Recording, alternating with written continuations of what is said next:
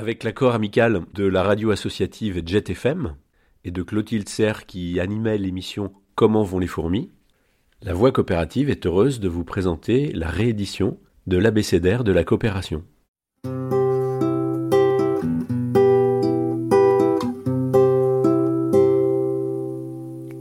Rubrique.cop La Voix coopérative.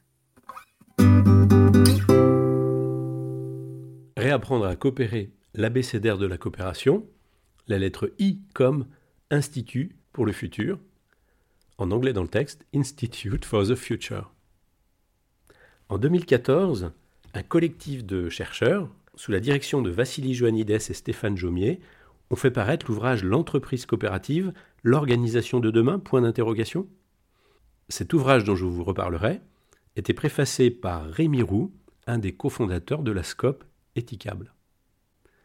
Mais dix ans auparavant, le groupe de prospective californien, Institute for the Future, avait consacré son rapport annuel à la question de la coopération et à son impact dans le monde des affaires. C'est au contenu de ces travaux que j'avais consacré la chronique qui suit.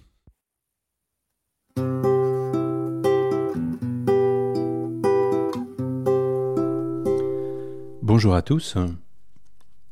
Voici la suite des chroniques coopératives et de l'abécédaire pour réapprendre à coopérer, avec aujourd'hui la lettre I. I comme Institute for the Future, en français l'Institut pour le futur, qui en 2004 a consacré son rapport annuel à la coopération dans le, monde des affaires, euh, en s'intéressant finalement au, au dilemme du management pour le 21e siècle. Ce fut une bonne surprise de découvrir ce document parce que souvent, euh, on m'interroge en me disant mais la coopération, est-ce que c'est pas un peu ringard? Est-ce que c'est pas un, vieux concept? Et certains me disent aussi est-ce qu'il faudrait pas trouver un autre nom pour intéresser d'autres personnes à la coopération? Eh bien, euh, non seulement c'est difficile de trouver un nouveau nom pour décrire euh, la coopération, mais en même temps, il y a des signes comme ce rapport de l'Institut pour le futur d'un regain d'intérêt important et très fondé sur le plan euh, scientifique pour ce qui est la coopération. Donc l'Institut euh, pour le futur, c'est un, organisme donc euh, de recherche américain, de prospective, et donc qui essaye d'éclairer l'évolution des sciences et ce qui va influencer en particulier le management, la gestion des entreprises dans les années qui viennent. Donc il me semble que ce n'est pas du tout un hasard si euh, cet institut a consacré un travail important à la coopération. Et je vais essayer de vous décrire les grandes lignes, à la fois du pourquoi de leur démarche et puis de ce qu'on peut trouver dans, ce rapport. Pourquoi avoir centré donc euh, des travaux importants sur la coopération et aux États-Unis qui euh, sont considérés comme ayant souvent une avance dans la recherche en termes de management et d'évolution des entreprises?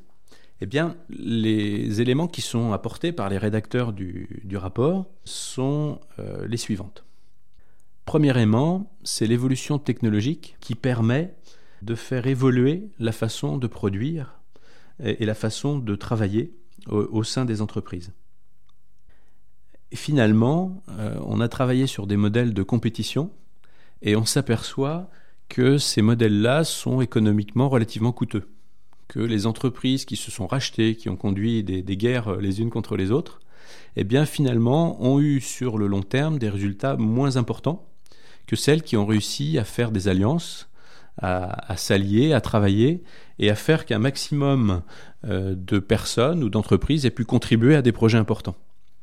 L'autre élément qui est lié à la technologie, c'est que lorsqu'il faut faire des investissements extrêmement lourds, on pense à la recherche spatiale ou à certaines recherches en électronique, eh bien, il faut plutôt chercher à jouer gagnant-gagnant que à imaginer qu'on peut s'en sortir tout seul.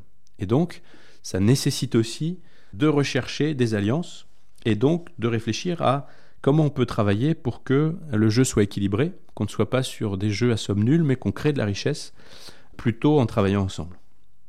L'autre élément qui est extrêmement important, c'est la réflexion autour d'Internet et autour d'une industrie de l'information. Euh, la caractéristique de cette économie, c'est que lorsque vous avez une information et que vous la partagez, euh, vous avez toujours cette information, et donc vous ne vous êtes pas euh, dessaisi de quelque chose pour l'offrir à quelqu'un. Et donc, on est bien dans un exemple où on crée de l'abondance et où l'échange n'est pas euh, je te donne quelque chose euh, que je perds, mais je te donne quelque chose, tu peux me donner quelque chose, et on se retrouve tous les deux avec deux, choses. Et donc, concrètement, si on prend l'exemple des entreprises, aujourd'hui, les entreprises qui ont développé le plus de valeur, bon, on pense à Google par exemple, ne sont pas des entreprises qui, comme IBM, avaient cumulé des capacités financières extrêmement importantes, mais qui ont pu développer de la créativité, hein, du, travail en réseau, et pour lequel, d'une certaine manière, c'est euh, la disponibilité de l'information qui a été une source de richesse. Et donc ça, ça change complètement la vision qu'on peut avoir de l'évolution économique et de la place que la compétition a par rapport à la coopération dans cette évolution.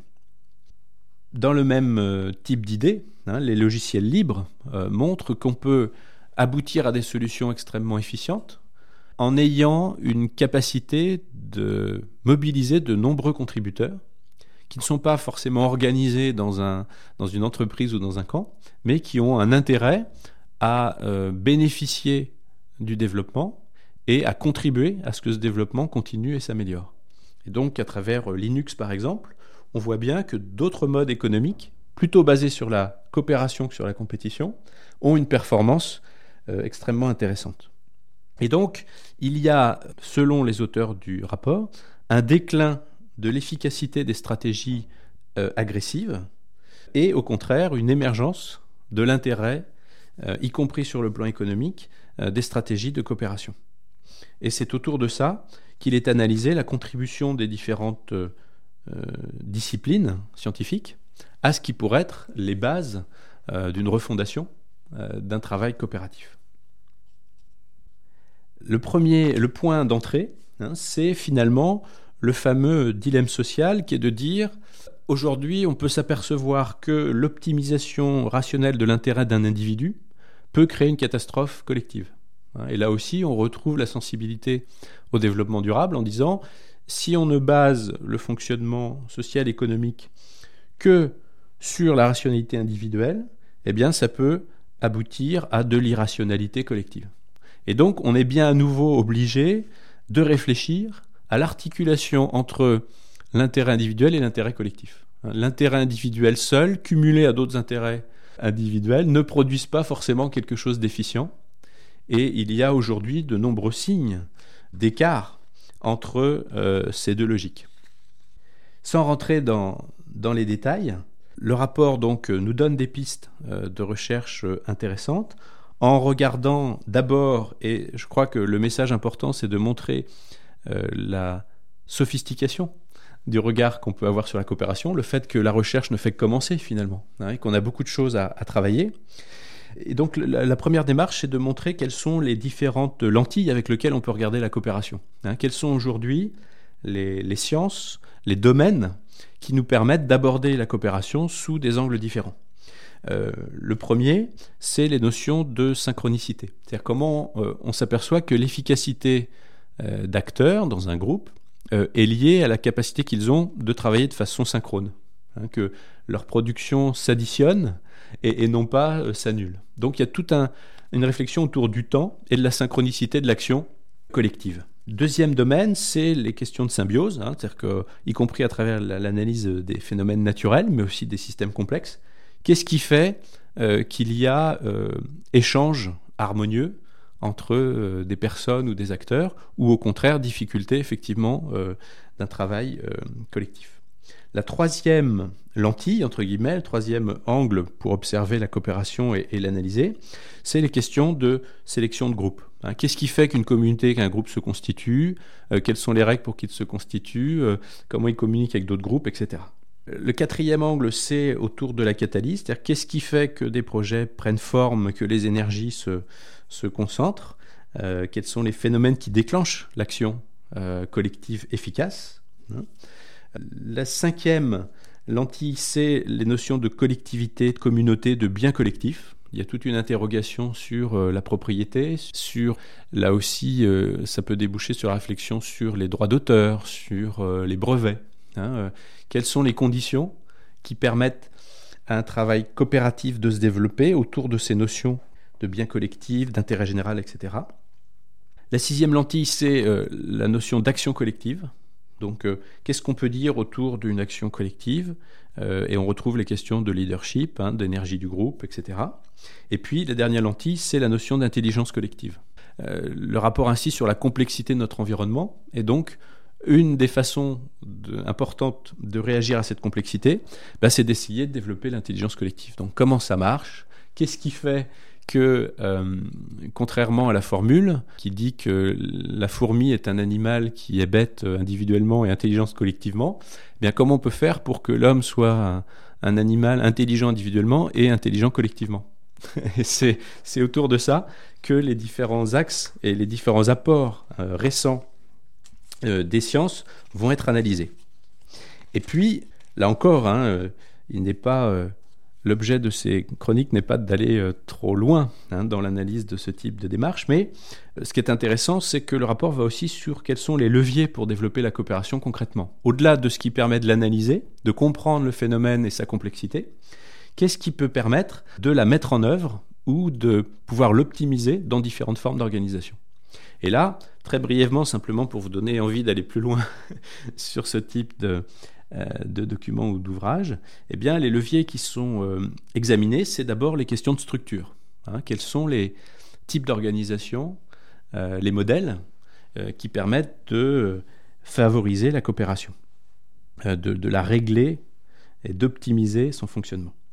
le deuxième levier qui est examiné, c'est les règles. Je ne reviendrai pas sur Axelrod, mais quelles sont les règles de fond hein, et qui finalement sont autour de la réciprocité, qui permettent de fonctionner plutôt en gagnant-gagnant qu'en compétition? Le troisième levier, ce sont les ressources. Hein. comment on mobilise les ressources? Quel type de ressources? Quelle abondance de ressources nécessaires pour que euh, des individus coopèrent?